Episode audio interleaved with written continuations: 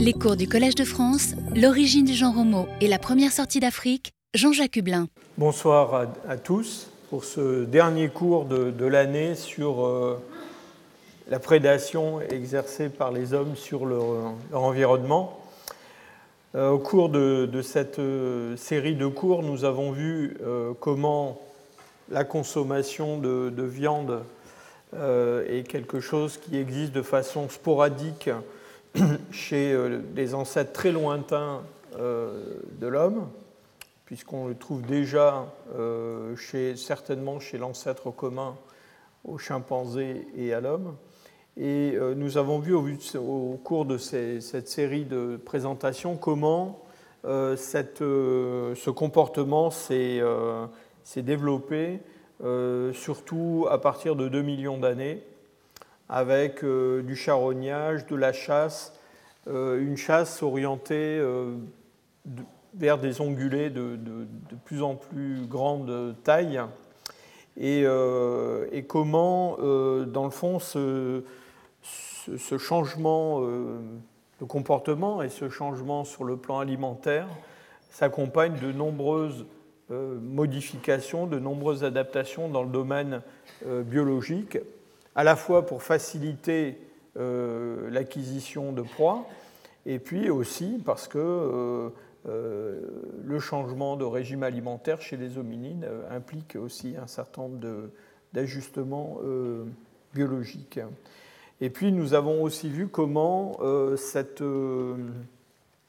cette, exploitation du monde animal s'est diversifiée, s'est intensifiée, surtout à la fin des temps paléolithiques, avec en particulier le développement d'une une exploitation de la ressource euh, aquatique euh, qui se, révèle extrêmement euh, bénéfique pour les, groupes humains. Pour terminer cette, série, je voudrais aborder un aspect très important de ces comportements de prédation, c'est l'effet que ces comportements ont pu avoir sur l'organisation des sociétés humaines.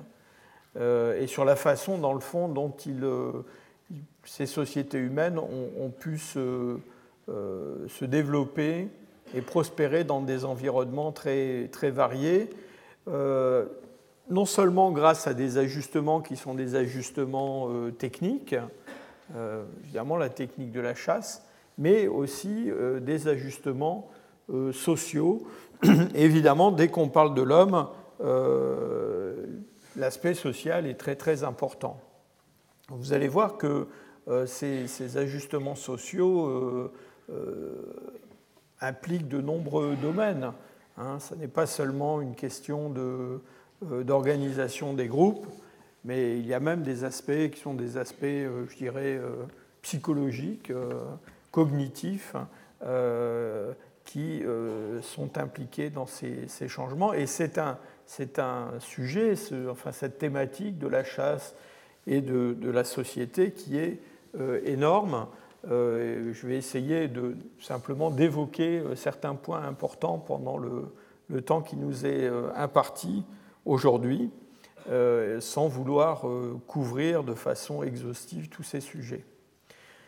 Alors d'abord, il y a un aspect important qui est l'aspect du, territoire dans lequel euh, la, chasse, la prédation s'exerce. Et vous allez voir que, euh, évidemment, euh, la taille de ce territoire peut varier et aussi la façon dont les hommes se déplacent ou ne se déplacent pas dans ce, territoire pour exploiter le, gibier. Et donc, de façon, je dirais, presque naturelle, il y a un lien entre chasse, territoire et puis euh, démographie, puisque dans le fond, c'est la capacité de ce territoire à produire de, l'énergie euh, qui va euh, conditionner le succès des groupes humains et en particulier leur succès démographique, avec la question des fluctuations saisonnières de cette ressource qui est très importante pour des chasseurs-cueilleurs. Alors, euh, dès qu'on parle de territoire et de démographie, immédiatement, il y a d'autres aspects qui, apparaissent. on parlera de façon très rapide d'un sujet qui a beaucoup intéressé les anthropologues ces dernières années, qui est celui de la relation entre le développement de ce qu'on appelle la culture cumulative, c'est-à-dire le fait que les,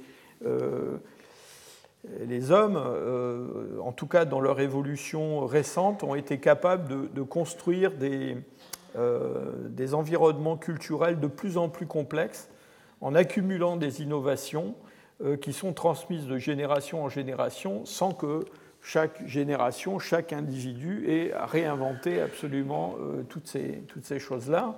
Et il y a tout un débat sur les liens qu'il peut y avoir entre la densité démographique des groupes humains, la fluctuation de leurs effectifs et puis cette capacité euh, d'innovation. Et puis ensuite, il y a tout ce qui touche à euh, la question du, transfert de nourriture euh, d'individus qui sont les individus qui, dans le fond, vont à la chasse, ramènent du gibier, et puis les autres. et les autres, ça peut être les chasseurs qui n'ont rien attrapé, ça peut être le groupe. Et puis aussi, évidemment, c'est euh, la, famille, l'environnement euh, proche euh, de ces, de ces chasseurs. Et donc, inévitablement, on a évoqué aussi la question de la, division sexuelle des tâches dans les groupes humains, qui est un sujet à la mode, puisque c'est quelque chose qui, d'une certaine façon, est, remis en cause aujourd'hui, mais qui, disons, dans la dimension euh, de l'évolution humaine est quelque chose qui a toujours eu une, grande importance. Et on essaiera de voir à travers un exemple ou deux comment justement on peut analyser ce partage des tâches euh, et son évolution au cours du temps.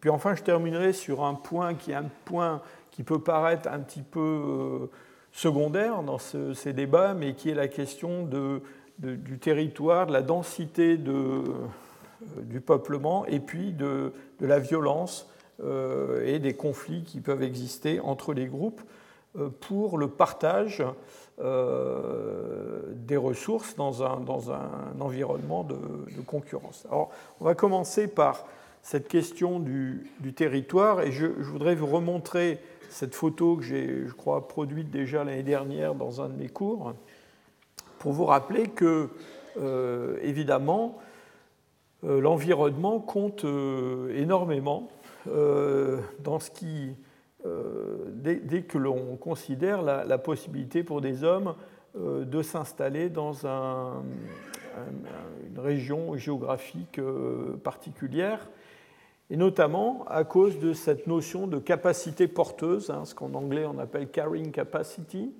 Et cette capacité porteuse, c'est la taille maximum de la population d'un organisme, alors en l'occurrence il s'agit des hommes, mais il pourrait s'agir de n'importe quel autre organisme, euh, qu'un milieu donné peut supporter. Et euh, de façon un peu caricaturale, je vous ai euh, donné ces deux photographies simplement pour vous rappeler que cette capacité porteuse, elle varie énormément en fonction de la géographie, notamment en fonction du climat. Euh, il y a des environnements euh, qui ont une, capacité porteuse très élevée, comme celui de droite. Euh, des environnements, par exemple, tropicaux chauds, avec une, végétation abondante.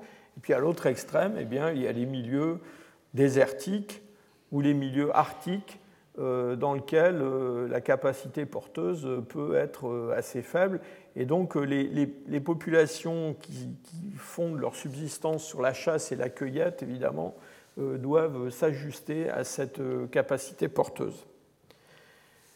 Quand on regarde plus dans le détail comment la, densité de population varie en fonction des environnements, on se rend compte évidemment que euh, ce que l'on appelle la, productivité primaire nette, euh, c'est quelque chose qui est fondamental. vous voyez, dans ce, petit schéma, elle est représentée par un soleil et un nuage qui, laisse tomber de la pluie.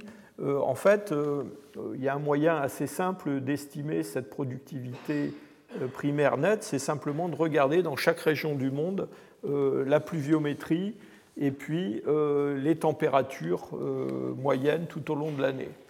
En fait, ce n'est pas très compliqué. Dans les endroits où il fait chaud et où il pleut, eh bien, il y a beaucoup plus de, comment dire, de végétation. Il y a une capacité euh, plus importante pour ces paysages à, euh, accueillir une faune abondante et d'une façon générale, euh, c'est quelque chose qui va affecter de façon positive la densité de, population. Et à ce, facteur qui est vraiment un facteur important, va s'ajouter deux autres facteurs qui ne jouent pas forcément dans la même direction que la productivité primaire nette. il y en a un qui est la biodiversité et cette biodiversité qui est aussi importante pour des, populations de chasseurs-cueilleurs, elle va être surtout importante, euh, enfin, elle va jouer un rôle important surtout dans les régions euh, qui sont des régions qui ne sont pas forcément des régions où la productivité euh, primaire nette est très élevée. Hein. En particulier dans les milieux qui sont des milieux un peu désertiques, par exemple, eh bien là, le fait qu'il y ait de la biodiversité ou pas, ça compte énormément. Hein. Donc, euh, euh, dans un milieu euh, où la productivité primaire est faible, mais où la biodiversité est relativement élevée, on va quand même avoir une possibilité de, peuplement humain plus ou moins dense. par contre, si la biodiversité est faible et qu'en plus la productivité primaire est faible, là, c'est quand même pas très bon pour les, pour les hommes. Puis alors, il y a, un autre euh, euh, paramètre euh, qui entre en jeu dans la, densité de population, c'est le rôle des, pathogènes, hein, l'abondance des pathogènes dans l'environnement, la possibilité de développement de maladies plus ou moins sévères liées à la présence de ces pathogènes. Et ça, c'est un facteur qui joue particulièrement dans les zones tropicales, par exemple, où la productivité primaire nette peut être assez élevée. Et donc, euh, euh, tout cela, ça vous montre qu'il ne suffit pas de regarder dans le fond quelle est la, euh, capacité porteuse d'un territoire pour avoir une idée de, la, de la capacité de ce territoire à avoir des populations humaines nombreuses et denses. Il y a ces autres facteurs qui, qui interviennent. Et on peut alors on a modélisé tout ça et puis on peut regarder ensuite ce qui se passe dans la réalité en comparant euh, des données physiques euh, ou biologiques et puis euh, des densités de population qui ont pu être observées chez des chasseurs-cueilleurs. Et dans le fond, la leçon qu'on peut retenir de tout ça, c'est que bien que les hommes aient développé cette fameuse culture cumulative, euh, c'est-à-dire euh, dans le fond des, techniques euh, de plus en plus complexes, eh bien, en tout cas pour ce qui concerne les chasseurs-cueilleurs, ils restent très dépendants des conditions qui sont les conditions du milieu naturel. Et on va trouver chez ces chasseurs-cueilleurs des, variations, notamment de la taille du territoire qu'il faut pouvoir exploiter pour survivre, qui, est, euh, qui sont des variations qui sont très importantes.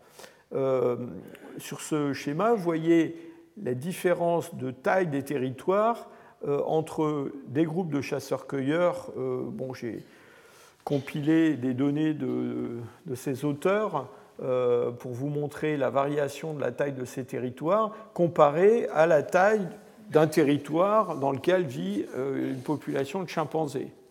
Vous voyez qu'on euh, a des différences qui sont considérables. Euh, cette échelle, c'est une échelle logarithmique. Hein. donc euh, chaque fois que l'on passe à une unité, en fait, on passe à un ordre de grandeur supérieur. vous voyez que c'est une, variation qui est absolument énorme. nos groupes de chimpanzés peuvent très bien s'en tirer sur des, territoires qui sont des territoires kilométriques. Euh, dès qu'on passe à des groupes humains de chasseurs-cueilleurs qui fondent leur activité essentiellement sur la chasse, là, les territoires euh, qui sont en jeu sont euh, beaucoup plus grands. Alors on trouve des territoires relativement limités dans des, milieux particuliers, par exemple des îles. les îles, par définition, elles peuvent être assez petites et donc on n'a pas beaucoup moyen d'aller très loin. mais souvent les îles, évidemment, offrent la possibilité d'exploiter le milieu marin, et donc on a une, assez forte capacité porteuse. Et puis à l'autre extrémité du spectre, on trouve des euh, populations qui vivent dans des milieux euh, extrêmes. Et euh, ici, tout en haut de cette variation, se place ce groupe des Nunamut qui, vivent, enfin, qui vivaient dans le nord de l'Alaska. Et ces gens-là étaient, jusque dans les années 1850 par là, des chasseurs de, caribous, hein, donc des chasseurs de rennes, et c'était ce qui, leur, procurait euh, l'essentiel de leur subsistance. Pour survivre en exploitant euh, ces caribous, eh bien, euh, ces Nunamut exploitaient des territoires qui étaient de l'ordre de 64-65 000 km.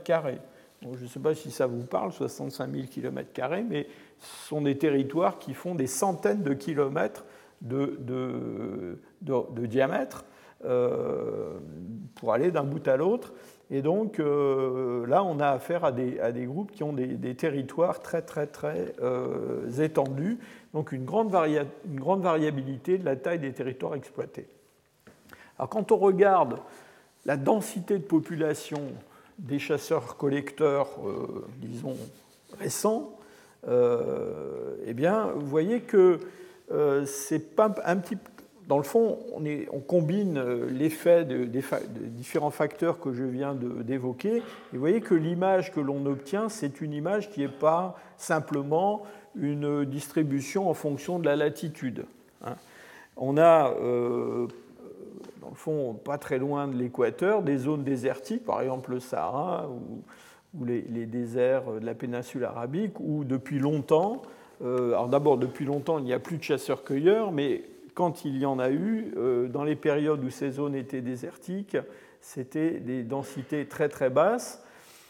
Et on va trouver euh, des densités de population de chasseurs-cueilleurs beaucoup plus élevées, dans des zones comme par exemple la, la forêt amazonienne, où il y a quand même beaucoup de monde. Euh, même si ça peut paraître un milieu inhospitalier, c'est un milieu qui a une très très grande euh, capacité porteuse. Et vous voyez aussi que euh, des zones dans les latitudes moyennes, moyennes froides même, sont des, zones où on a eu dans le passé des densités de, population de chasseurs-cueilleurs très très élevées. Alors tout ça, ça a été, euh, comment dire, euh, euh, vous voyez, alors des, cas comme l'Australie, la, Nouvelle-Guinée, où on a des variations extrêmement importantes, dans le fond, à des distances géographiques faibles, en fonction notamment de l'installation près des côtes ou au contraire dans l'intérieur des terres. D'une façon générale, on a quand même, avec l'exception de l'Amérique du Sud, on a quand même en général des densités plus fortes euh, quand on s'approche des côtes et quand on s'approche des endroits qui sont bien arrosés. Euh, et puis au contraire, dans les milieux très continentaux, c'est un petit peu plus euh, difficile. Donc tout ça a été étudié par des générations d'anthropologues et on a essayé donc de chiffrer euh, la productivité de l'environnement, hein, cette fameuse capacité porteuse. Et vous voyez sur ce graphique de nombreuses populations qui sont représentées par ces chiffres, et euh, il est tout à fait clair que euh, la densité du, peuplement qui correspond à tous ces groupes-là eh bien, est une fonction linéaire de cette productivité de l'environnement. Alors la productivité de l'environnement, euh, ce n'est pas quelque chose de, stable, c'est quelque chose qui, varie euh, au cours du temps et notamment qui varie euh, en fonction des saisons. Et ces variations qui peuvent être des variations saisonnières, mais qui peuvent être aussi être des variations avec des cycles beaucoup plus longs, évidemment, ont une influence sur euh, ces populations de, chasseurs-cueilleurs. Alors on a des fluctuations de cette capacité porteuse qui sont des fluctuations de, dire, de faible amplitude, avec une diminution des, rendements qu'offre cet environnement. Et disons que si cette diminution des rendements n'est pas trop importante, ça n'affecte pas beaucoup la, densité de population. Vous allez voir, on va en parler dans un instant, mais euh, euh, surtout dans des environnements où les hommes exercent une très très grande pression sur l'environnement, euh, les sociétés de chasseurs-cueilleurs, en général, ont développé des capacités de stockage de nourriture, de conservation de nourriture, et ça c'est quelque chose qui est très très important justement pour euh, dans le fond, euh, se libérer de l'influence de cycles saisonniers trop, euh, comment dire, trop, trop importants dans, leur, dans, leurs effets. Mais il y a des situations où ces fluctuations de la capacité porteuse peuvent être d'une telle intensité que ça va diminuer de façon dramatique le, rendement de, l'exploitation de ces environnements. Et là, on peut avoir des euh, ben, on peut avoir des famines hein, et on peut avoir des, décrochements très importants de la population euh, qui va mettre du temps à, repartir, à remonter. Et ça, c'est quelque chose qui peut se produire, euh, encore une fois, pas seulement sur un cycle saisonnier, mais sur des cycles de beaucoup plus long terme. Alors voilà un exemple justement de ces fluctuations de la capacité porteuse.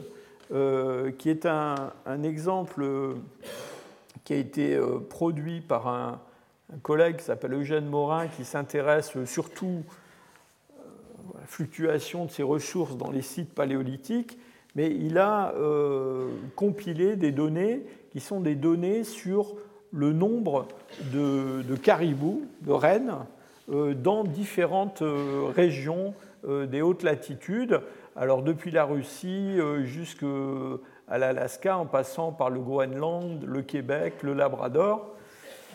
Et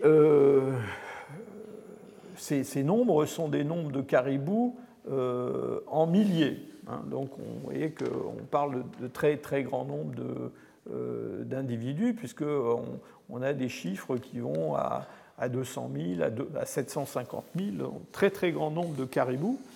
Et quand on regarde ce qui se passe sur une longue période, alors une longue période c'est euh, plus d'un siècle, hein, on se rend compte qu'en plus de variations qui sont des variations saisonnières parce que ces caribous, euh, ben, dans le fond, ils migrent, euh, eh bien, on a aussi des, des, variations très importantes.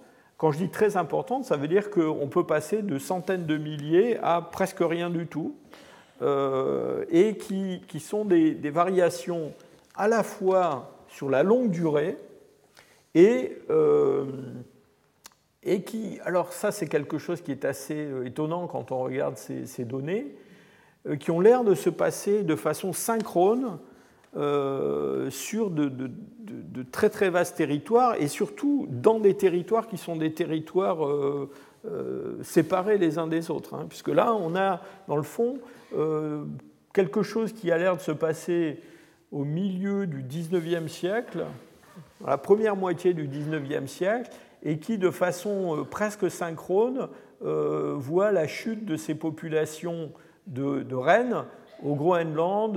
alors, il y a des régions pour lesquelles on n'a pas de chiffres, hein, mais euh, en Alaska, on a la même chose. Et je vous ai montré tout à l'heure ces, ces chasseurs-cueilleurs qui vivaient dans le, dans le nord et le nord-ouest de l'Alaska et qui étaient des chasseurs de rennes on les connaît depuis, depuis longtemps, on sait que ces gens-là, au XIXe siècle, euh, vers 1850 par là, ont, été obligés de, migrer euh, depuis les zones plus continentales dans lesquelles ils exploitaient ces rennes euh, vers les côtes pour se consacrer beaucoup plus à la pêche et puis à l'exploitation des, des mammifères marins, des choses comme ça. Et c'est probablement une réponse à ce, à ce genre de, comment dire, de, fluctuations de très très grande ampleur. Et puis euh, voilà, à partir des années 1950-1960, euh, on a une remontée euh, de ces effectifs de, troupeaux de rennes. Et, là, on a un exemple de, fluctuation qui certainement ont une influence sur des prédateurs, comme les, dépendamment des hommes. Hein, on a parlé beaucoup de la concurrence entre les hommes et les carnivores. les populations de, loups qui mangent des, caribous, ben, elles subissent des fluctuations très très importantes, elles aussi, quand il se passe des choses comme ça. Et donc, euh, on peut imaginer que, en particulier dans les temps paléolithiques, ce genre de phénomène a pu se produire à cause de, phénomènes euh, climatiques avec des changements à, long terme et donc affecter euh, de façon très importante les populations humaines.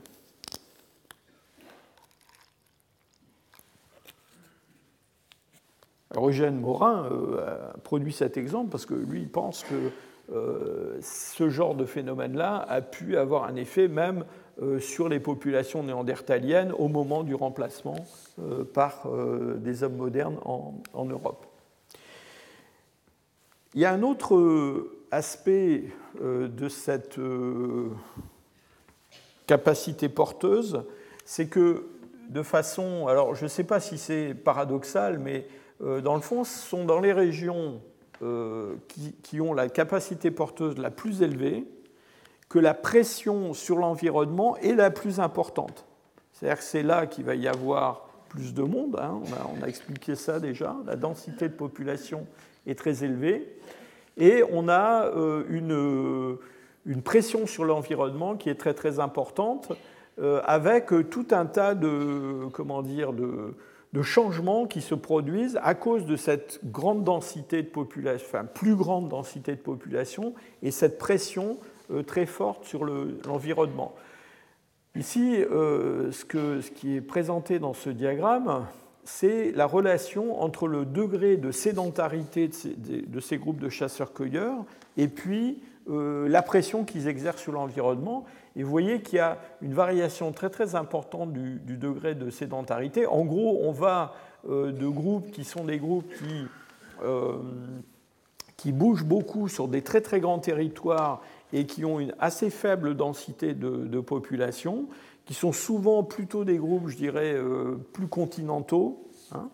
Et puis, à l'autre extrémité, on a des groupes de chasseurs-cueilleurs comme ces, ces qui sont des, qui étaient des, groupes amérindiens de, Californie, euh, donc de la, côte, euh, qui sont des groupes euh, qui, exercent une très grande pression sur leur environnement en termes d'extraction de, faune, de, enfin de, aussi bien de poissons, de mammifères, de toutes sortes de, proies, et qui ont donc une forte, une forte densité de population, et en même temps qui sont des groupes qui sont des groupes beaucoup plus sédentaires euh, que les premiers.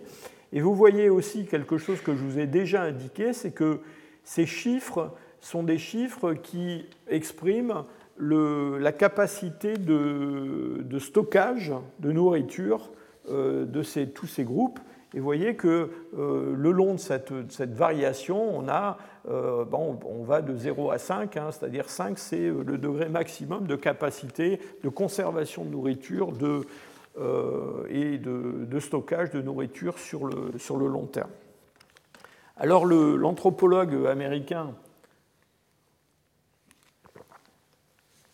qui a rassemblé ces données, qui s'appelle Kelly, euh, qui est un anthropologue très, très connu, euh, a aussi essayé de, de, montrer que dans le fond, dans cette variation euh, en termes de démographie, de pression sur l'environnement, de degré de sédentarité, de capacité de stockage, eh bien, dans le fond, il y avait une espèce de, polarité entre des groupes. Alors, c'est assez difficile à, exprimer en chiffres, hein, mais euh, lui a essayé de le faire.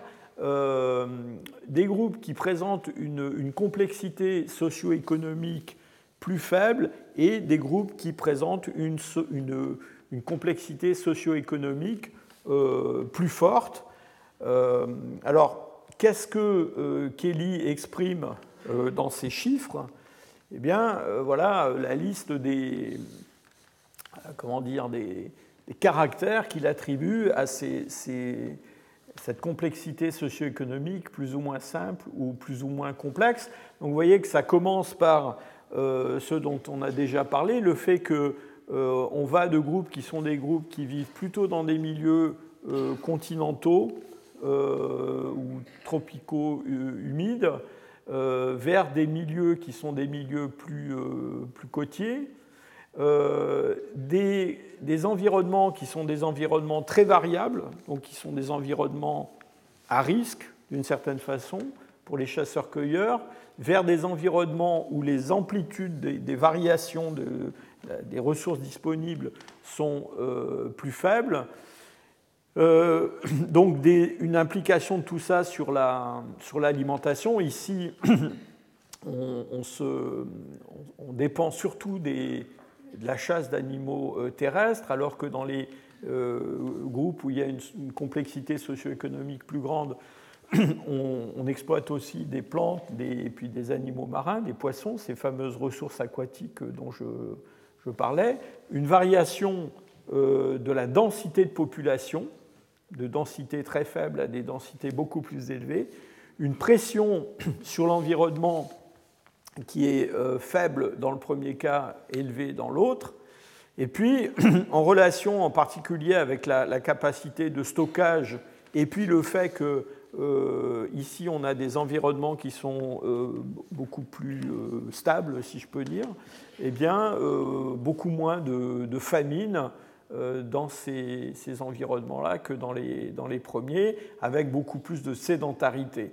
Et puis, vous voyez que on a sur le plan social aussi des conséquences, c'est-à-dire que euh, ces, populations de chasseurs-cueilleurs qui vivent dans des milieux continentaux avec des faibles densités de population, euh, des, environnements qui varient de façon importante sur le plan saisonnier, le risque de, famine, des, sociétés qui sont dans le fond plus égalitaires, alors que quand on va se retrouver dans des environnements qui ont une très très grande productivité, où il y a des groupes très denses, eh bien, on voit se développer des sociétés qui sont des sociétés plus inégalitaires, avec euh, des classes euh, sociales qui peuvent être basées sur la, propriété de, richesses ou sur euh, la descendance. Et on a même dans ce type de société le développement de, alors, pas vraiment de la monnaie,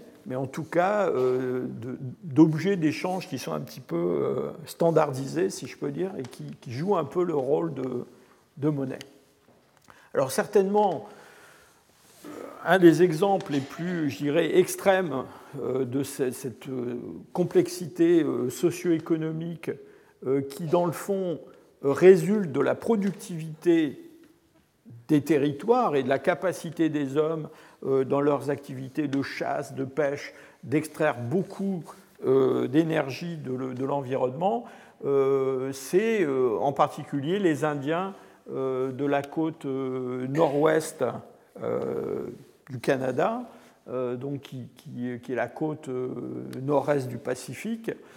Et on a, on, a, vu dans ces, dans ces régions-là, donc dans les milieux côtiers, euh, se développer des sociétés qui étaient des sociétés extrêmement riches.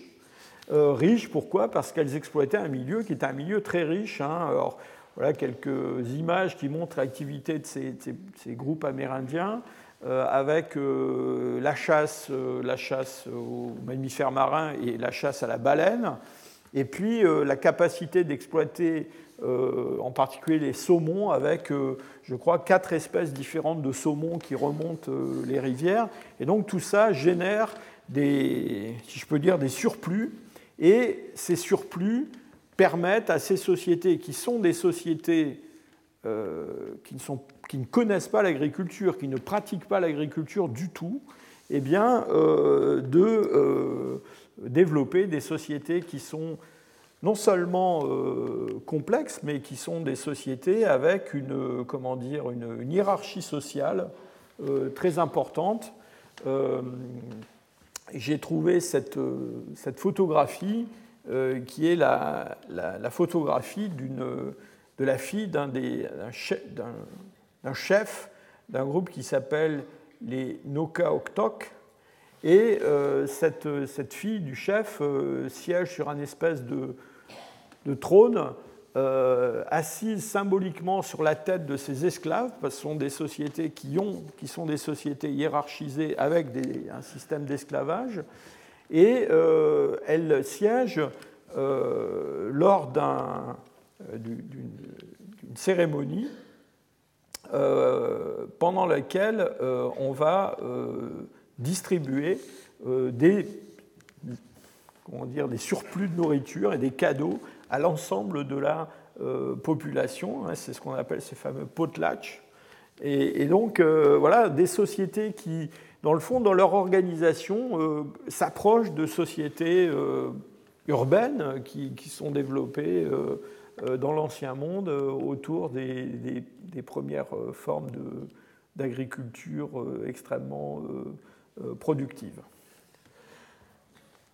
Alors, à l'autre extrémité du spectre, euh, on a euh, des groupes qui sont des groupes, euh, dans le fond, qui, eux, je vous l'ai dit, développent des, comment dire, des sociétés qui, à certains aspects, sont, plus, simples. Et on s'est, beaucoup interrogé, je vous ai beaucoup parlé de densité de, population, un sujet qui a beaucoup intéressé les, anthropologues ces dernières années, c'est la relation entre cette densité de population, cette, pression sur l'environnement, et puis la capacité euh, d'innovation des euh, groupes humains et euh, donc leur capacité d'alimenter cette, culture cumulative. Hein. Et il y a un exemple qui a beaucoup intéressé les, spécialistes, c'est celui de la, Tasmanie. La Tasmanie, c'est une île qui se trouve au sud de, l'Australie, qui aujourd'hui est une île séparée de l'île continent Australie, mais qui, euh, pendant le dernier euh, épisode glaciaire, à cause de la baisse des niveaux marins, était une partie de l'Australie. Donc au moment de la fonte des, glaces, euh, et avec la, remontée des niveaux marins, l'Australie et la Tasmanie se sont trouvées séparées. Euh, et on a, c'est lié à l'environnement, à, la, montée de l'aridité pendant l'épisode glaciaire, puis à la séparation de, de, cette île, eh bien, on a euh, des populations humaines qui se sont trouvées là et qui ont été non seulement isolées, mais surtout euh, affaiblies du point de vue démographique.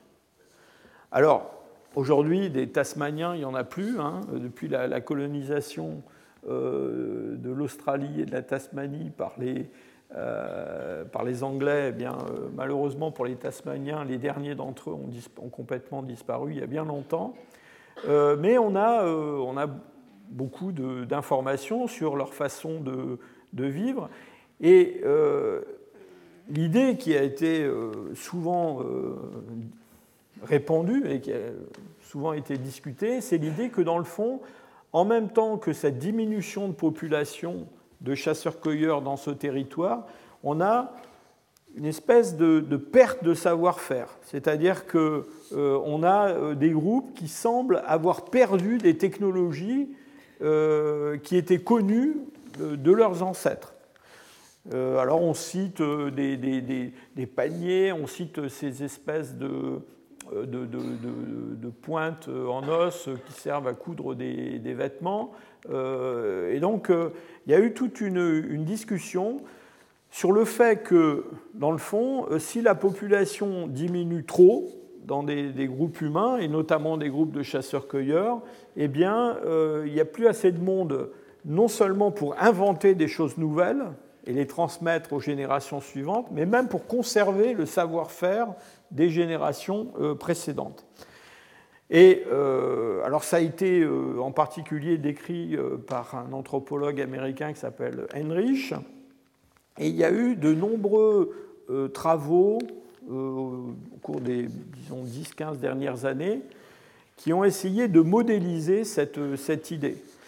Alors, la modélisation, c'est de la modélisation mathématique, hein. c'est-à-dire qu'on crée un modèle mathématique pour essayer de, simuler euh, combien de, d'inventions peuvent se faire par génération et qu'est-ce qui se passe s'il il y a moins d'individus à chaque génération. Et des auteurs comme Shenan en particulier, qui est un, anthropologue de, britannique, eh bien, ont, défendu très fortement cette idée que, dans le fond, la capacité d'innovation, elle était directement dépendante euh, de l'effectif de la population.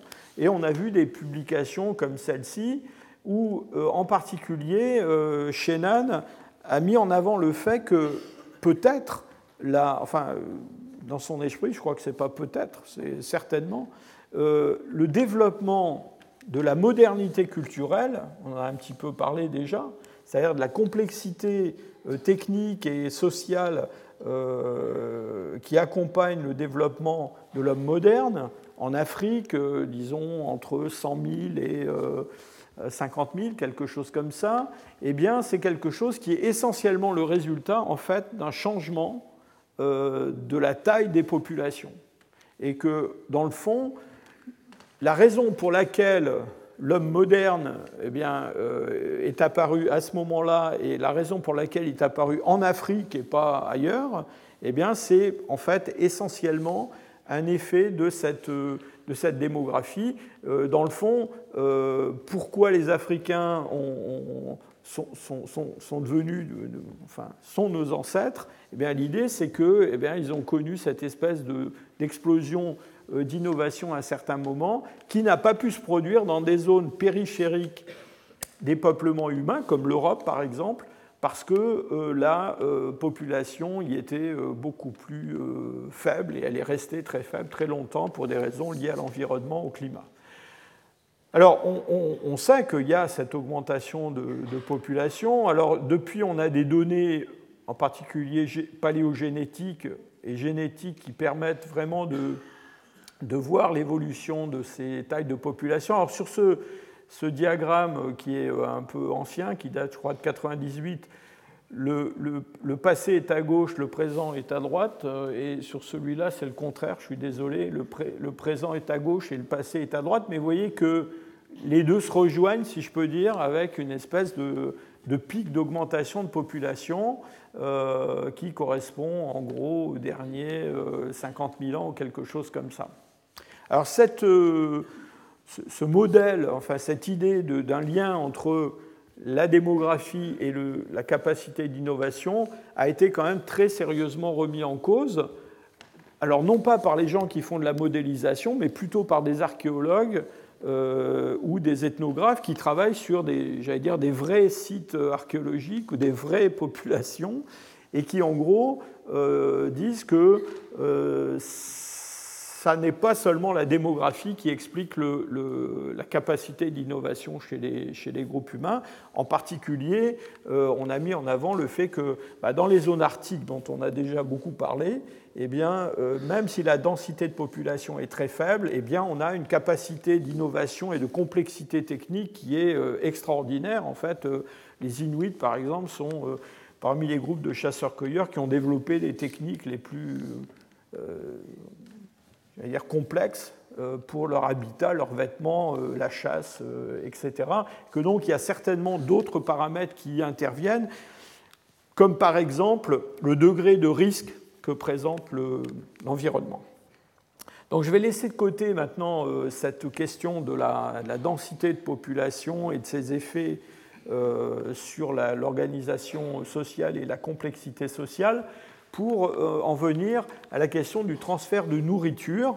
Et vous vous souvenez que déjà chez les chimpanzés, donc qui, pratiquent occasionnellement euh, la chasse euh, à des, mammifères plus petits qu'eux, surtout des, singes, des petits singes, eh bien, il y a des transferts de nourriture entre les chasseurs qui attrapent les proies et puis les autres individus.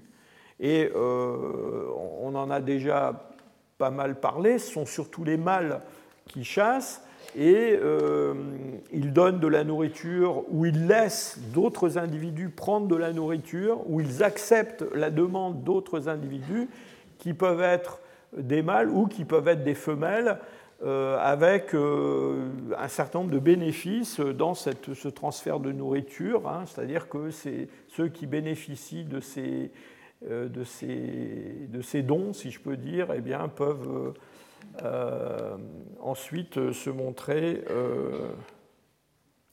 coopératifs.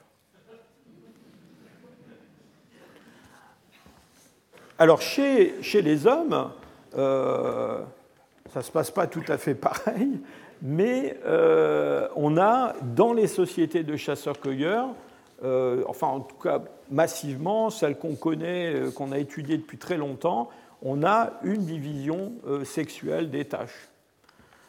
Alors c'est un sujet qui est un petit peu difficile à, discuter aujourd'hui parce que l'anthropologie est une, discipline qui s'est beaucoup féminisé. Et donc, euh, il y a beaucoup d'anthropologues qui remettent en cause ce modèle de l'homme qui va à la chasse et puis euh, euh, les, femmes restent. enfin, elles restent pas à la maison, elles, se, elles sont plutôt orientées vers le côté cueillette que du côté chasse. Donc il y, a, y a beaucoup de. Enfin, beaucoup. Il y a des, des collègues, surtout des collègues américaines, qui, euh, qui discutent beaucoup ce modèle, qui essaient de mettre en avant que les femmes aussi chassent. Alors bon, elles chassent des petites bêtes, euh, elles ne chassent pas vraiment les grosses, hein, mais donc ça, ça, ça, je ne pense pas que ça, remette vraiment en cause le, j'allais dire le, le modèle, euh, le modèle général. Bon, elles ramassent des, tubercules, des fois elles ramassent aussi des, tortues, des lézards, des choses comme ça, mais c'est quand même pas pareil que d'aller tuer un bison. Euh, et donc, il y a au sein de ces sociétés de chasseurs-cueilleurs tout un, circuit, si je peux dire, de distribution de la nourriture dans les deux sens. Hein. C'est-à-dire, il y a euh, la viande que les hommes peuvent acquérir, euh, alors un peu la viande que les femmes euh, aussi peuvent, peuvent trouver sur leur chemin, mais euh, aussi beaucoup de, nourriture qu'elles collectent. Là, ici, ce sont des, des femmes Hadza de Tanzanie avec des, tubercules qu'elles ont récoltés. On va, on va, pas mal parler des, des Hadza. Alors ce, cette question des circuits de distribution de la nourriture, c'est quelque chose qui est extrêmement important chez les hommes. Pourquoi? Je vous le rappelle, parce que euh, les hommes sont une espèce qui pratique ce qu'on appelle une reproduction coopérative. je vous rappelle que la reproduction coopérative, c'est quoi? Eh C'est le fait que ça n'est pas seulement la mère d'un petit euh, qui, s'occupe de lui, qui l'allaite, qui le nourrit jusqu'à ce qu'il soit indépendant. En fait, c'est un, consortium, si je peux dire, d'individus qui rend cela possible. Et en fait, euh, j'allais dire, dans la nature, une femme seule ne pourrait pas, euh, en fait, à la fois allaiter son, enfant, je ne parle même pas du fait qu'elle pourrait en avoir d'autres, et en même temps trouver sa, subsistance. Donc il y a chez les hommes des, traits qui sont des traits biologiques hein, et, et, puis des traits comportementaux qui rendent tout cela possible et l'un d'entre eux, je vous le rappelle, c'est le fait que les enfants sont sevrés de façon très précoce. C'est-à-dire qu'on est une espèce qui a un très long développement, mais très très longtemps à devenir adulte, mais euh, dans le fond, euh, les, mères et les enfants d'ailleurs se, séparent assez vite du point de vue de l'allaitement. Il y a un sevrage beaucoup plus précoce que chez les grands singes par exemple, ce qui permet aux enfants de bénéficier de transferts de nourriture d'autres adultes, puisque c'est de la nourriture solide qu'ils peuvent absorber et pas seulement le lait de leur mère. Et donc du coup, leur mère peut avoir d'autres enfants. Et donc ça donne euh, à la démographie humaine un aspect euh, très euh, particulier. Mais cela implique évidemment un partage de nourriture. Et je vous ai déjà montré ce schéma. Chez un chimpanzé, la nourriture consommer, en gros, c'est la nourriture qui est extraite par cet individu de l'environnement, alors que dans des populations de, chasseurs-cueilleurs, on a d'abord une, consommation d'énergie qui est beaucoup plus élevée, on a un métabolisme basale plus élevée et une dépense énergétique plus grande. Mais surtout, ce qui est très important, c'est que l'énergie extraite de l'environnement au cours de la vie d'un individu représente une courbe très différente de sa consommation de nourriture. En gros, on produit peu au début euh, et on consomme beaucoup plus. Et puis ensuite, eh bien, euh, dès qu'on arrive à la fin de l'adolescence, euh, dans ces populations de chasseurs-cueilleurs, eh bien, on se met à extraire de l'environnement beaucoup plus d'énergie qu'on en a besoin. Et cette énergie, eh bien, elle peut être redistribuée soit aux plus jeunes, soit aux plus vieux. Et donc, on a deux courbes qui sont complètement différentes. Et ça, ça implique une, tout un circuit de, redistribution. Alors cette courbe, elle a été établie pour des, hommes par ce, chercheur. Euh, et euh, bon, là-dessus, on va, on va en parler un petit peu pendant un moment. Il y a toute une discussion pour savoir si c'est plutôt les hommes, plutôt les femmes qui donnent de la nourriture aux enfants. voilà une étude euh, où Kaplan aussi a participé, euh, où on voit chez des, des Tsimanais qui sont pas vraiment un groupe de purs chasseurs-cueilleurs, hein, sont des, en fait des chasseurs-cueilleurs, mais qui pratiquent une forme d'horticulture aussi, mais enfin ils sont un peu à la, frange. Eh bien, vous voyez que euh, au cours de la vie, eh bien, on a des, des, transferts de nourriture vers les enfants qui sont extrêmement importants. Alors, évidemment la mère, qui est représentée ici en vert, mais vous voyez aussi que euh, les grands-mères, euh, surtout, euh, j'allais dire, bah, quand elles sont grand-mères, quand elles sont vieilles, contribuent beaucoup à la nourriture des, enfants et aident leurs filles. Et on a beaucoup élaboré là-dessus en, supposant même que la survie dans l'espèce humaine des femmes longtemps après la ménopause s'expliquer par l'avantage adaptatif euh, donné par ce comportement. Enfin, vous voyez quand même que le père aussi euh, produit pas mal de nourriture. Hein. c'est la courbe en bleu marine là-haut. et donc tout ça, ça, ça va vers, vers les enfants. Et donc c'est tout ça pour vous dire donc cette idée de partage de nourriture, c'est quelque chose qui est vraiment central dans les sociétés humaines, et c'est quelque chose que nous devons apprendre très tôt. Alors je reviens à mes, Hadza. ce chasseur Hadza, c'est la, photo qui a servi pour l'affiche de mon cours de cette année.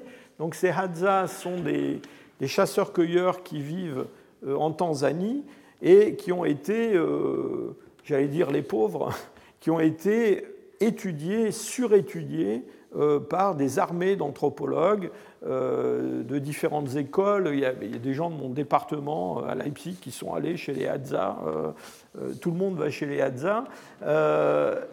parce que malheureusement, il n'y a, plus beaucoup de chasseurs-cueilleurs qui vivent de, chasse et de cueillette.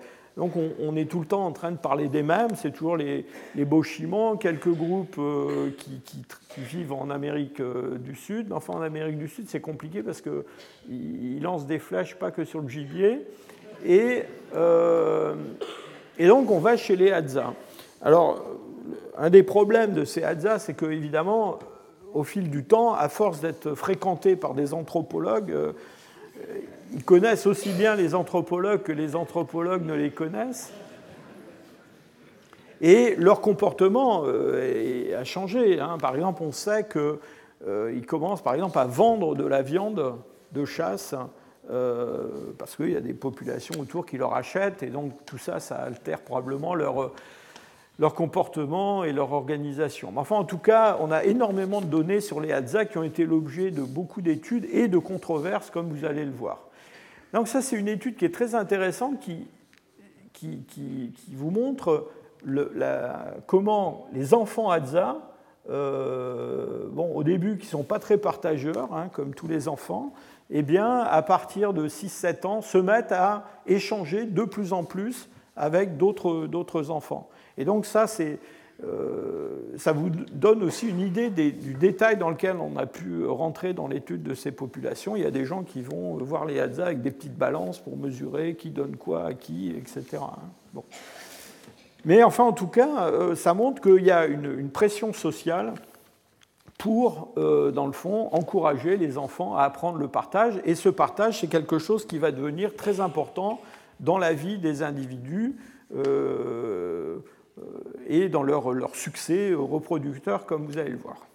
Alors, il y a eu comme je vous l'ai dit, toutes sortes d'études menées sur les Hadza, et en particulier, il y a un groupe euh, euh, qui a été, euh, auquel a participé, qui a été dirigé par une, anthropologue, une dame américaine qui s'appelle Kristen Hawkes, qui est membre de l'Académie des sciences des États-Unis, qui a produit énormément de, travaux très intéressants. C'est elle qui est la, mère, si je peux dire, de la théorie des grands-mères. Savez et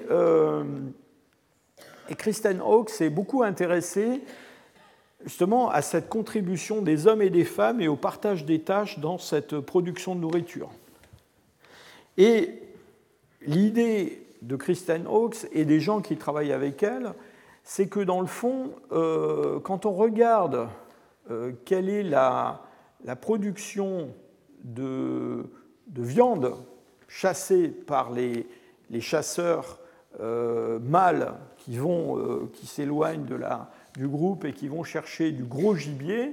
Et ce qui se passe avec la nourriture végétale, dont je vous rappelle qu'elle est extraite par les femmes qui, creusent pour extraire ces, tubercules, eh bien, en gros, ce que Kristen Hawkes euh, nous a expliqué pendant très longtemps, c'est qu'en en fait, d'abord, les, femmes ramassent beaucoup de, tubercules et que ces tubercules euh, enfin une grande partie finit dans, le, household en anglais, c'est-à-dire dans la famille en fait, hein, dans le groupe familial. Donc en gros, elles font bouillir la marmite. D'accord?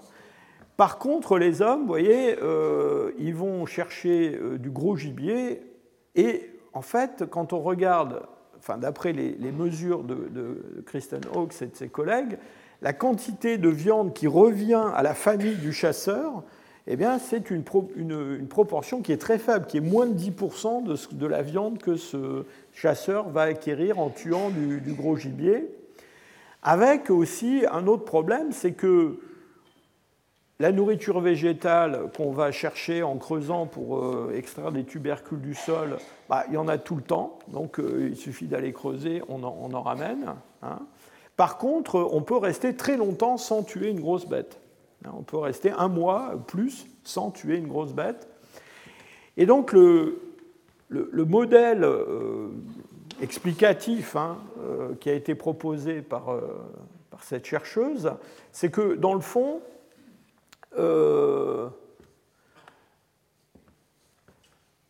D'abord, ces Alsaces seraient, d'après elle, spécialisés plutôt dans la chasse au gros gibier, et que dans le fond, la raison pour laquelle euh, les chasseurs veulent acquérir ces proies, c'est plus une question de prestige qu'une question d'avantage immédiat dans l'acquisition de ces proies. Et pourquoi une question de, prestige? Eh bien parce que quand on tue une très grosse bête, eh bien on la partage avec tout le groupe. Et euh, dans le fond, en plus c'est quelque chose qui se voit, hein, euh, donc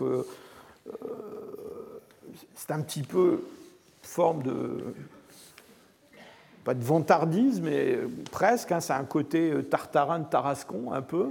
Donc on ramène cette grosse bête, ou on, emmène tout le groupe pour aller débiter cette grosse bête, et donc on acquiert un très très grand prestige. Et dans le fond, l'idée de, ces anthropologues, c'est que ce qui est en jeu euh, dans le comment dire dans l'acquisition de très grandes proies, c'est une forme de compétition entre les mâles euh, pour, dans le fond, euh, attirer l'attention du groupe et des femmes, évidemment. Alors ce qui est vrai, c'est que, je vous, rappelle, on a déjà parlé, je crois, l'année dernière, c'est que la chasse au gros gibier, en tout cas au très gros gibier, c'est une activité qui est extrêmement coûteuse en énergie. Pourquoi? Eh bien parce que euh, la durée de la chasse est directement euh, lié à la taille du gibier. Plus c'est gros, plus ça prend du temps. Et, cela, de façon, encore une fois, sont des échelles euh, logarithmiques. Hein. donc ça, vous montre que très très vite, on, dès on recherche des bêtes très grosses, il faut passer non seulement des heures, mais des jours. Et puis aussi, le taux de succès baisse avec la taille des, la taille des proies. Euh, quand on chasse des petits animaux, dans le fond, euh, une fois sur deux, au moins, on, les attrape. Par contre, un éléphant, eh bien, c'est une fois sur cinq. Hein. donc, il faut courir derrière cinq éléphants pour en attraper un. Et une fois qu'on a eu l'éléphant, si je peux dire, eh bien, c'est pas fini parce qu'il faut, après l'avoir poursuivi pendant deux jours, eh bien, il faut plusieurs jours pour euh, débiter la carcasse de l'éléphant, la transporter, etc. Et donc, en fait, quand on regarde en termes énergétiques le bénéfice de tout ça, eh bien, on se rend compte que euh, si sur le papier, la quantité de calories que peut fournir une proie comme un éléphant ou une girafe est évidemment énorme par rapport à une petite euh, antilope.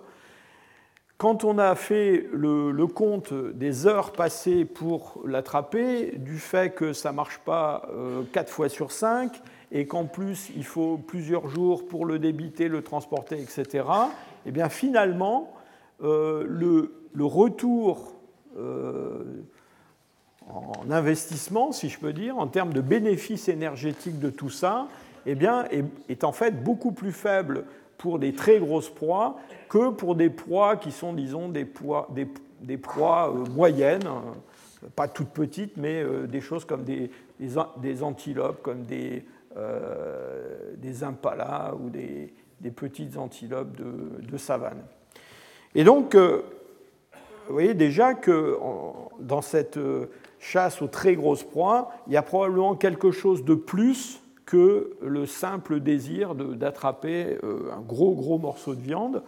Euh, il y a quelque chose qui peut-être un rôle social en impliquant tout un groupe dans une, grande chasse, donc qui renforce la cohésion sociale du groupe, peut-être aussi cet aspect de, prestige euh, donc, que Kristen Hawkes et d'autres ont beaucoup mis en avant. Alors, il y a quand même un problème avec ce modèle, c'est-à-dire du chasseur qui, dans le fond, euh, chasse euh, pour attraper de la viande, mais aussi et surtout pour euh, se faire mousser un peu, c'est que quand même, quand on regarde le lien qui peut exister entre le succès à la chasse d'un individu et l'état de santé de ses enfants, et là, chez les Hadza, on sait qu'il y a des fluctuations de poids des enfants en fonction de la saison, si c'est la saison sèche ou pas, on se rend compte de façon très claire que euh, les chasseurs qui sont les meilleurs chasseurs, ceux qui ont la plus grande chance de, succès,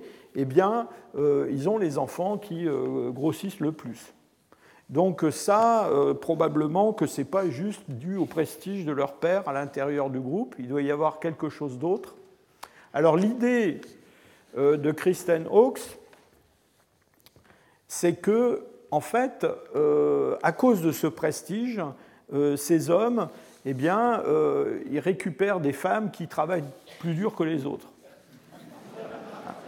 Donc, on a chez, il y a une relation entre la chance des, hommes, enfin le, succès des hommes à la chasse, et puis le temps pendant lequel les femmes creusent pour trouver des tubercules. Et en plus, euh, évidemment, euh, comme ils, sont, euh, ils ont une, renommée de grands chasseurs, ils, arrivent à en avoir plus qu'une. Ils en ont une plus jeune, plus tard, quand la première a vieilli, etc. Vous voyez qu'il n'y a pas que les mâles blancs qui, qui ont inventé ça. et donc, au final, ils ont des, enfants qui sont en meilleure santé, ils ont plus d'enfants, etc. Donc ça, c'est la théorie de, Kristen Hawkes. Et alors, ces données qui ont été recueillies sur plusieurs années, elles ont été complétées par des données euh, qui ont été euh, recueillies plus tard par un autre groupe, alors qui est un, groupe un peu concurrent, mais toujours chez les Hadza. Alors, Wood et Marlowe euh, sont des, hommes, hein, Et euh, eux, ils ont, ils ont, mesuré, pesé euh, la viande, regardé combien de carcasses sont rapportées, etc., sur une beaucoup plus grande période de temps. Et ils sont arrivés à des résultats quand même très différents de ceux de, de Madame Hawkes. Euh, et enfin, je vous montrer quelques, quelques diapositives. voilà ici, sur ce diagramme, en fonction de la, comment dire, de la, du fait qu'on a affaire à la famille du, chasseur et puis à la, aux autres, eh bien, le pourcentage d'une carcasse qui est, euh, dans le fond, euh, mangée, qui est consommée. Et vous voyez que dans les données de Wood et de Marlowe, c'est un petit peu plus contrasté que ce qu'on a vu euh, tout à l'heure, c'est-à-dire qu'il y a un lien très net entre euh, le fait d'appartenir ou pas à la famille du chasseur et puis la proportion de euh, la carcasse qu'on va euh, consommer. Donc en gros, quel que soit le poids de l'animal, hein, on part de zéro jusqu'à des animaux qui font 300 kilos, vous voyez que d'une façon générale, il vaut mieux être de la famille du chasseur que de ne pas en être pour avoir accès à cette carcasse. Donc il y a un partage il y a un partage à l'intérieur du groupe, mais c'est quand même la famille qui en bénéficie euh, le plus.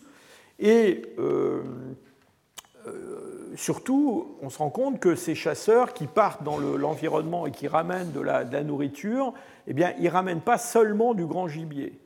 Alors le grand gibier, c'est ce qui est représenté ici, là, c'est ce, troisième groupe de, bâtons avec des pourcentages ici.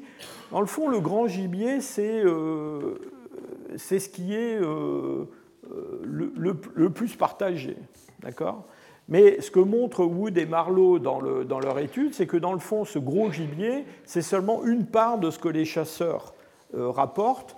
Ils rapportent aussi du petit gibier. Ce petit gibier, il peut être partagé, hein, là-haut, euh, mais il peut aussi ne pas être partagé du tout, il peut être consommé euh, sur place euh, avant de rentrer à la maison, ou il est rapporté entier à la maison. Et puis ces chasseurs, ils rapportent aussi d'autres sources de nourriture, des fruits, du miel. Et là, le fruit, les, fruits, le miel, les choses comme ça, c'est en gros, ça va à la famille et c'est pas trop redistribué. Et donc, le résultat de tout ça, c'est que euh, on a une autre euh, explication, dans le fond, euh, du fait que les enfants des meilleurs chasseurs sont plutôt en meilleure santé, et aussi du fait que, dans le fond, les femmes, elles préfèrent vivre et se marier avec les bons chasseurs plutôt qu'avec les autres, pas seulement pour le prestige. Hein. Donc, quand on regarde, par exemple, la quantité de nourriture par rapport aux proies rapportées euh, qui est consommé par les femmes du, chasseur par rapport aux, autres, euh, c'est-à-dire le chasseur lui-même et puis les, autres femmes. Vous voyez que les, femmes s'en tirent pas mal. Euh, pareil pour les enfants, c'est-à-dire les enfants, bah, les, enfants les enfants du producer, c'est celui qui, ramène le gibier, et mangent quand même plutôt mieux que, que les autres. Et d'une façon générale, on voit que entre les meilleurs chasseurs et puis les chasseurs qui sont moyens ou moins bons, eh bien, il y a une différence quand même considérable de la consommation d'énergie, enfin la consommation de nourriture euh, à l'intérieur euh, de la famille. Et d'une façon qui n'est pas très euh, surprenante, dans le fond, on se rend compte que les meilleurs chasseurs ont plus de chances d'être mariés et d'avoir des enfants que les autres. Et donc on a euh, les hommes mariés avec des enfants qui, d'une façon générale, rapportent plus de calories au groupe euh, que ceux qui sont mariés sans enfants et qui eux-mêmes rapportent plus que ceux qui sont euh, célibataires. Donc tout ça, c'est assez cohérent. Alors, je ne voudrais pas trop forcer le trait dans ce débat entre Marlowe, Wood et puis Kristen Hawkes et tous ces gens-là. En fait, ce que j'essaie de vous dire en vous présentant cet exemple, c'est que, dans le fond, euh, rapporter de la nourriture de la chasse, euh, évidemment, c'est très avantageux pour celui qui se montre un bon chasseur, et c'est aussi très avantageux pour sa famille directe, mais il y a aussi quand même toujours cette dimension de, de, partage avec les autres et même si, j'allais dire, les, idées de, de, Madame Hawkes et de ses descendantes ont été quand même un petit peu atténuées, si je peux dire, dans leur expression, euh, il est certain quand même qu'il y a aussi ce, comportement, enfin ce bénéfice secondaire qui est un bénéfice de, prestige dans le groupe, euh, qui rend, euh, disons, la, vie sociale plus agréable. Dans le fond, on a envie d'être avec les meilleurs chasseurs, pas seulement parce que c'est des bons chasseurs, mais aussi parce qu'ils redistribuent et aussi parce que, bon, il vaut mieux avoir un, voisin qui est sympathique, euh, riche, etc. Euh, etc. Euh, quand même, il y a une chose, sans vouloir paraître trop darwinien, il y a une chose quand même qu'il faut souligner, c'est que si effectivement les chasseurs qui sont les meilleurs chasseurs ont un plus grand succès reproductif, c'est-à-dire ils ont plus d'enfants, et des enfants qui ont une meilleure chance de survie, qui sont en meilleure santé, donc du point de vue de la sélection naturelle, ça veut dire en gros que depuis quand même pas mal de dizaines de milliers d'années, les hommes, et quand je dis les hommes, je veux dire les, mâles de l'espèce humaine, sont sélectionnés pour être des meilleurs chasseurs, puisque c'est eux qui ont le meilleur euh, euh, succès reproductif. Et donc il est quand même probable que euh, un certain nombre de, j'allais dire, de capacités ont été sélectionnés euh, chez les hommes pour obtenir ce résultat et pour les maintenir dans ce, succès reproductif.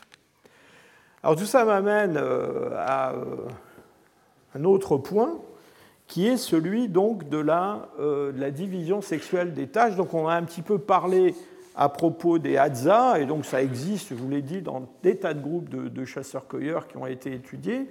Alors la question, c'est de savoir euh, est-ce qu'il y a une division sexuelle des tâches euh, euh, quand on remonte chez les Néandertaliens, chez les, chez les Homo erectus ou avant hein? Et quand est-ce que c'est apparu dans l'évolution humaine? Je crois que ça, c'est censé être des Néandertaliens. En fait, évidemment, c'est très difficile d'aborder ce genre de sujet parce qu'on n'a pas d'observation, on ne peut pas aller peser avec une petite balance euh, qui mange quoi et qui fait quoi et observer ça dans le, dans le passé. Donc on est obligé de se rabattre sur d'autres éléments et euh, en particulier, il y a deux chercheurs, euh, Marie Steiner et Steve Kuhn, qui ont produit il y a une dizaine d'années plusieurs euh, articles sur cette question avec des, arguments qui sont assez euh, intéressants et qui tiennent leur angle d'attaque de, cette question-là, c'est la présence de, euh, de petits gibiers, de gibiers diversifiés dans les sites archéologiques. Alors, je vous explique rapidement quelle est leur, leur idée. Leur idée, c'est que, dans le fond, euh, on a, euh, quand on remonte dans le paléolithique et qu'on arrive jusqu'au paléolithique moyen, donc l'époque en gros où en Europe vivent des hommes de Néandertal, on a une très grande euh, prédominance du gros gibier dans les sites archéologiques. Donc on trouve surtout en Europe euh, dans les sites archéologiques euh, du renne, euh, du bison, du cheval, des animaux de ce format-là, c'est les proies, la proie essentielle de ces hommes de, Néandertal. Et puis, on voit autour de 40-45 000, on voit un changement qui a été observé dans différentes régions. Donc, ces chercheurs ont travaillé aussi bien en Europe qu'au Proche-Orient on voit apparaître de plus en plus de, petits animaux, alors qui peuvent être des petits animaux euh, faciles à attraper parce qu'ils sont, ils sont lents, euh, vous tortues, des choses comme ça, euh, ou qui peuvent être plus compliqués à attraper, par exemple des oiseaux. Mais on voit un développement très rapide de, de, ce nombre de proies. Donc, euh, l'idée qui, a été euh, soutenue par ces chercheurs, c'est qu'il y a une diversification des proies avec un ajout aux proies de grande taille de proies euh, beaucoup plus petites et qui sont forcément acquises d'une façon différente. Et pour Marie Steiner et Steve Kuhn, ce passage du paléolithique moyen au paléolithique supérieur, en fait, correspond à, une, à la mise en place peut-être de cette division sexuelle des tâches qui, auparavant, n'aurait pas existé. Pourquoi? Eh bien Parce que dans le fond, comme chez les chasseurs-cueilleurs aujourd'hui, enfin récemment, je vous l'ai expliqué déjà plusieurs fois, eh bien, sont plutôt les femmes qui se concentrent sur euh, alors, le ramassage de, tubercules, on a vu ça chez les Hadza, mais aussi la capture de petits animaux, par exemple chez les aborigènes australiens, euh, des, lézards, des choses comme ça. Eh bien, l'idée, c'est que l'apparition de ce genre de, matériel, si je peux dire, dans les sites archéologiques, eh bien, traduit cette division entre hommes et femmes. Et d'après euh, Steiner et Kuhn, probablement, à l'époque de l'homme de Néandertal, eh bien, on a une participation des femmes et des enfants à la chasse au gros gibier. Alors la chasse au gros gibier euh, au paléolithique moyen, euh, c'est quelque chose quand même qui devait être assez, euh, comment dire, risqué. Et on sait par l'étude de, restes squelettiques et puis aussi à cause du type d'outils ou d'armes qu'on peut trouver dans ces sites que c'est probablement non pas une chasse à distance, mais c'est vraiment presque un corps à corps avec le gibier parfois, hein, avec des, euh, des armes euh, utilisées qui impliquent que vraiment on s'approche de très très près d'animaux. Alors là, c'est un renne, bon, ça paraît relativement inoffensif, mais quand il s'agit d'un cheval ou d'un auroch, ce n'est pas tout à fait pareil. Je parle même pas d'un rhinocéros. Euh, et donc, Kuhn et Steiner ne vont pas jusqu'à prétendre que Madame Néandertal courait derrière les bisons pour les mettre à mort, mais en tout cas qu'il y avait des chasses collectives où probablement euh, les jeunes individus, les femmes, euh, participaient, par exemple, en chassant, le, en effrayant le gibier pour le, guider dans une certaine direction, des choses comme ça. Et que c'est seulement avec la diversification euh, des ressources alimentaires au paléolithique supérieur, eh bien que là, il va y avoir une spécialisation des tâches avec des femmes qui vont plutôt se concentrer sur le ramassage de ressources bah, là, ici, par exemple, des coquillages. On a beaucoup parlé de développement de la, de la ressource coquillage euh, chez, les, chez, les, hommes modernes. Euh, et puis, au Paléolithique supérieur, on voit apparaître euh, des choses qu'on ne connaissait pas avant, par exemple des filets, des choses comme ça, qui ont peut-être servi à, capturer des petits animaux de façon beaucoup moins risquée que de la chasse au gros gibier. Alors cette, euh, cette idée qu'on n'a pas, enfin, pas vraiment une division sexuelle des tâches dans le politique moyen a quand même été assez discutée ces dernières années. Et en particulier, euh, il y a une étude qui a été publiée, qui est une étude qui, qui étudie euh, un, aspect assez particulier du comportement, vous allez voir, qui suggère qu'il y avait quand même déjà, même si les femmes néandertaliennes pouvaient peut-être euh, participer à la chasse aux, grands mammifères, il y avait quand même des différences dans le comportement. Alors on s'est intéressé à ces, à ces traces que l'on observe sur la denture euh, antérieure euh, des individus. On observe de façon enfin, courante, alors pas seulement chez les néandertaliens, mais même chez des formes beaucoup plus anciennes, on observe des, striations euh, assez nette sur les dents antérieures, les canines, les incisives, euh, de la mandibule et du, maxillaire. Et on interprète ces, euh, ces traces qu'on observe comme le résultat de l'utilisation de la, de la bouche comme une sorte de troisième main pour maintenir des objets et euh, surtout, euh, peut-être quand on se nourrit, mais pas seulement, quand on prépare du, cuir, quand on, se livre à ce genre de tâches, c'est connu chez les Esquimaux par exemple, l'utilisation d'outils près de la bouche, près de la, denture. Et donc l'utilisation d'un couteau pour couper la viande très près de la denture, comme pratiqué, c'était pratiqué encore très récemment chez des peuples arctiques, eh ben, tôt ou tard finit par produire ce genre de traces sur la, denture. Et donc on s'est beaucoup intéressé à ces traces euh, pour différentes raisons, en particulier pour déterminer si euh, les gens étaient droitiers, gauchers, parce que si vous utilisez un, objet coupant près de votre denture et que vous laissez des traces sur les dents avec votre main droite, eh bien, ces stries vont être euh, inclinées d'une certaine façon, si c'est à gauche, d'une autre façon. Et il y a eu une étude qui a été publiée euh, il n'y a pas très longtemps, voyez, c'est en 2015, où des chercheurs euh, essentiellement euh, espagnols ont analysé toutes ces traces, tous ces petits dommages qui sont faits aux dents antérieures avec certainement des, outils de pierre, sur toute une série de dents néandertaliennes. Or, pour la plupart, elles viennent d'un gisement qui s'appelle El Cidron, dans le nord de l'Espagne, mais il y avait aussi des dents néandertaliens d'autres sites, comme le site de, l'Ortus dans le sud de la France, donc une grande quantité de ces, de dents. Et euh, ils ont comparé les résultats observés euh, chez les individus que l'on considère comme des mâles et ceux qu'on considère comme des, femelles. Et vous voyez que euh, donc les, les les hommes sont représentés par des barres gris clair et les, femmes par des barres euh, gris foncé. Donc ici, c'est la denture euh, de la mandibule et ici la denture euh, maxillaire.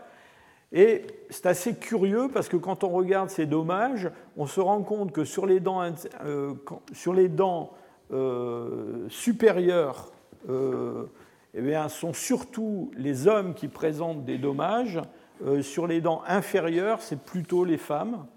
Euh, il y a aussi des variations, je n'ai pas représenté ça ici sur ma diapositive, euh, en fonction de l'âge.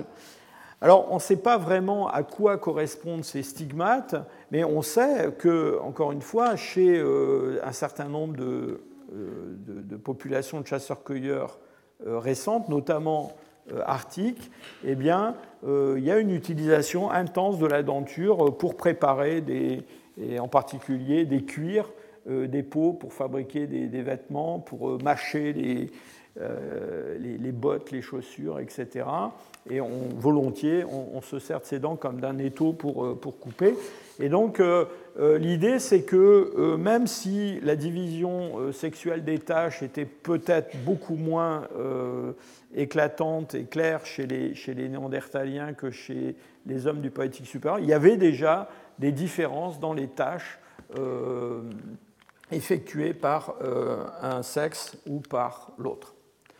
Voilà, pour terminer, je voudrais vous dire quelques mots d'un point qui peut paraître un point euh, secondaire, un point enfin, assez marginal à cette question de, de chasse et de prédation, mais qui n'est quand même pas si éloigné de tous les sujets que j'ai évoqués. Euh, pourquoi? Eh bien Parce qu'il a euh, un lien avec la densité de population et la taille des territoires. Euh, je reviens là-dessus. on a, dans le fond, dans les zones qui ont une grande productivité, on a une densité de population de chasseurs-cueilleurs qui est beaucoup plus forte, euh, on a des groupes qui ont besoin de territoires qui sont des territoires beaucoup plus euh, petits, euh, dans lesquels ils pratiquent la, conservation, le stockage de nourriture. ils ont aussi des sociétés qui sont des sociétés plus complexes.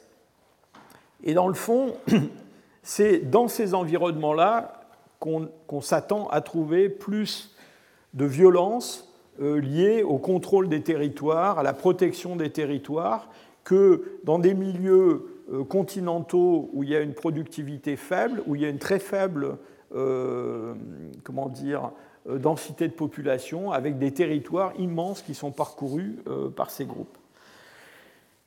Et dans le fond, la question qui se, pose, c'est ces violences entre, groupes, euh, quand est-ce qu'elles apparaissent dans la préhistoire en relation avec ces, territoires? Vous vous souvenez que les chimpanzés eux-mêmes qui vivent sur des tout petits territoires défendent ces territoires. Hein. on a des, patrouilles le long de la, frontière, entre guillemets, par des, mâles qui surveillent ce qui se passe et occasionnellement même qui vont faire un raid chez les voisins. Et malheureusement pour les voisins, si l'un d'entre eux euh, est isolé, il va, il, va se, il va périr sous les coups des, des, attaquants. Et donc euh, la question c'est, dans le fond, euh, chez l'homme, quand est-ce que cette, ce comportement territorial, violent s'est développé? Alors l'exemple des chimpanzés pourrait suggérer que c'est apparu il y a très longtemps, dans le fond. Hein. C'est un petit peu comme la consommation de la viande. Alors, pendant le, je dirais, le XXe siècle, on a eu tendance quand même à, j'allais dire, à voir euh, les groupes de chasseurs-cueilleurs euh, de façon extrêmement euh, pacifique, dans le fond. Hein. Et il y a toute une littérature sur le fait que, dans le fond, tant que les hommes ne sont pas converti à des économies de production, l'agriculture, eh bien, on n'a pas vraiment d'activité guerrière entre des groupes de chasseurs-cueilleurs. Alors, ce qui est vrai, c'est qu'avec le néolithique, avec le développement de l'agriculture, on va voir euh, un développement absolument spectaculaire de ces, euh, de ces activités euh, guerrières et on a des, de, véritables scènes de massacres hein, qui ont été euh, découvertes dans certains sites néolithiques. Mais cela étant dit, disons au cours des 20 dernières années, on a eu tendance quand même à réviser un peu cette notion d'une grande différence entre les temps paléolithiques, les chasseurs-cueilleurs pacifiques, etc., et puis les euh, agriculteurs euh, violents. Et en fait, euh, d'abord, on s'est rendu compte que des groupes de chasseurs-cueilleurs récents bah, pouvaient à l'occasion pratiquer des activités guerrières qui n'étaient pas juste des espèces de vendetta individuelles contre un individu ou une famille, mais qui étaient des choses un peu plus systématiques, si je peux dire. Et la question, c'est, dans le fond, dans les temps paléolithiques, euh, en tout cas pour les sites que dont on dispose, euh, qu'est-ce qu'on peut dire de ce comportement territorial euh, de défense, dans le fond, d'une ressource, hein, dans un, climat potentiellement de, concurrence? Alors, pour les temps paléolithiques, on a peu de données. Hein. je vous présente ici un exemple qui est assez exceptionnel. Il s'agit d'un euh, comment dire, d'une sépulture euh, qui vient d'un site russe, malheureusement j'ai oublié le nom ici, qui s'appelle Sungir, qui est un site qui n'est pas très loin de Moscou. On a trouvé plusieurs sépultures qui sont très spectaculaires parce que ces individus euh, sont inhumés avec des, des objets de parure et probablement des vêtements sur lesquels étaient cousus des, des, petites, des petites, perles tout à fait spectaculaires qu'on retrouve dans ces, euh, dans ces, sépultures. Euh, il y en a une qui est très célèbre, qui est une sépulture avec deux enfants euh, qui sont accompagnés de tout un mobilier très très spectaculaire. Et tout cela, ça date entre 25 000 et 27 000 à peu près en datation radiocarbone, c'est-à-dire que ça, nous emmène aux alentours de 30 000 ans avant le, présent en chronologie calibrée. Et alors on a un homme adulte euh, d'âge mûr, hein, il doit avoir au moins une quarantaine d'années. Et euh, cet individu, il a euh, sur la première vertèbre thoracique, donc la première vertèbre thoracique, c'est la première vertèbre en dessous du cou, il a une, lésion qui a été provoquée manifestement par un objet aigu, pointu, probablement une arme de jet en pierre, et euh, cette, euh, blessure ne se trouve pas sur la face dorsale de la vertèbre, mais sur la face ventrale de la vertèbre. Donc euh, c'est quelqu'un qui a, pris un, probablement une arme de jet en pleine poitrine, à peu près à cette hauteur-là, et qui, l'a transpercé, qui est allé se planter dans la, colonne vertébrale derrière. Il en est mort. Hein. alors, Bon, euh, c'est peut-être un accident de chasse. Mais on ne sait pas. Euh, plus loin dans le temps, je remonte là euh, non seulement à Néandertal, mais aux ancêtres des hommes de Néandertal. Euh, je vous montre aussi cet exemple qui est, tout à fait frappant, si je peux dire. il s'agit d'un crâne découvert dans le gisement de Cima de los Huesos, donc on est à 430 000 avant le présent. C'est le crâne 17, donc il a été trouvé au milieu de pas mal d'autres individus. Et ce crâne, il présente deux trous euh, sur le frontal du côté gauche. Et ces deux trous sont des, trous qui sont sub-quadrangulaires, qui ont été faits tous les deux avec le même objet. Et quand on compare la face interne et la face externe de l'os, on voit très bien que c'est un objet qui a pénétré le crâne de l'extérieur et qui a fait exploser l'os à l'intérieur. Donc il a été frappé deux fois avec la pointe d'un biface, quelque chose comme ça, et euh, lui aussi il en est mort. Et on a dans ce site euh, plusieurs, euh, plusieurs, autres crânes qui ont des, stigmates de ce genre-là. donc voilà, je vous présente ces exemples-là. On a aussi un, néandertalien qui est un néandertalien terminal. C'est le dernier néandertalien qu'on connaît euh, en, France, en Europe occidentale, qui est l'homme de Saint-Césaire, pareil, qui s'est pris aussi un coup sur la tête. Lui s'en est remis, mais euh, il a eu quand même une, sérieuse cicatrice. Euh, donc tout ça pour vous dire qu'on a des traces de violence, mais le, problème dans le paléolithique moyen ou, même le paléolithique supérieur, c'est que on a des, comment dire, on a quand même très très peu d'individus, et souvent ces individus sont représentés par euh, des restes trop fragmentaires pour qu'on puisse vraiment analyser euh, les causes de la mort.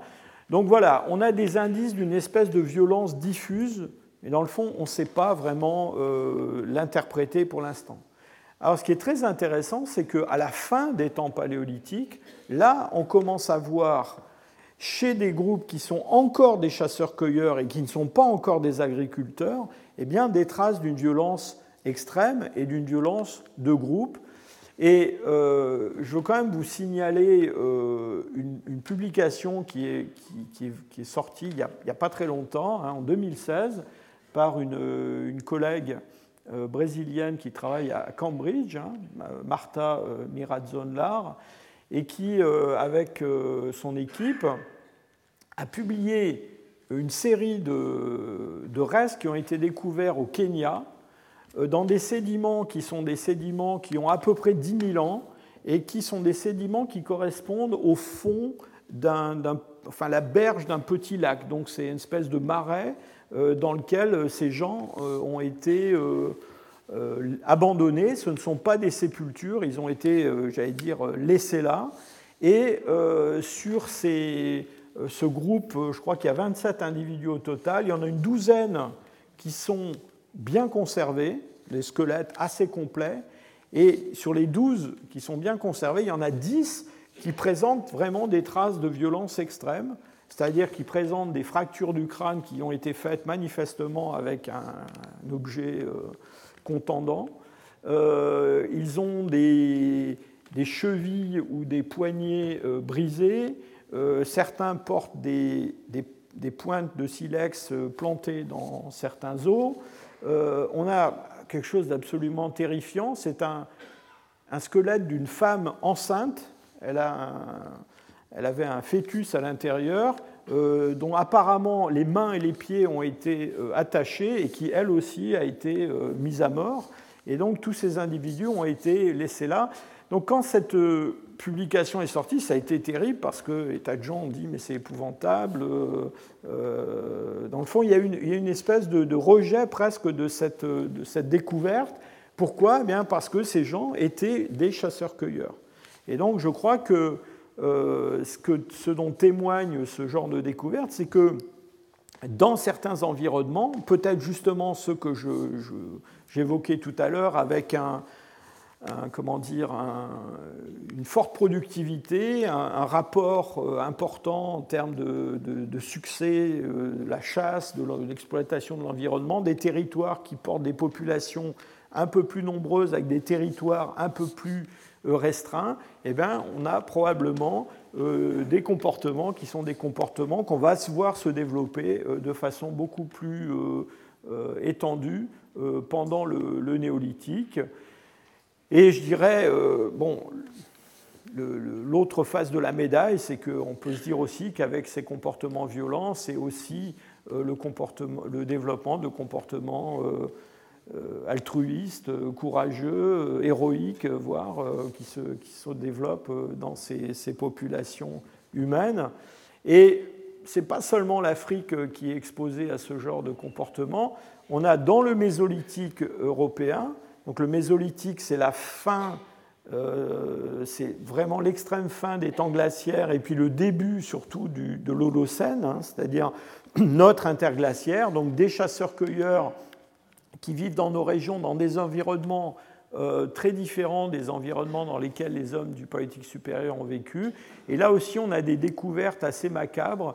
Je vous ai montré ces sépultures de Téviec et d'Eudic, vous savez, ces hommes qui étaient assis sous des ramures de, de cerfs, enfin des hommes et des femmes, euh, et qui, euh, pour certains, ont, péri euh, violemment. une découverte qui a été faite au, début du XXe siècle en, Bavière, dans des grottes d'un endroit qu'on appelle Hofnet, et on a 33 têtes. Ce ne sont pas des crânes, ce sont des têtes parce qu'on a des, traces de découpe sur les vertèbres cervicales. 33 têtes qui ont été déposés dans deux espèces de, de nids, hein, euh, et qui ont été euh, saupoudrés d'ocre. Donc des comportements qui sont des comportements chez des chasseurs-cueilleurs pas forcément très pacifiques.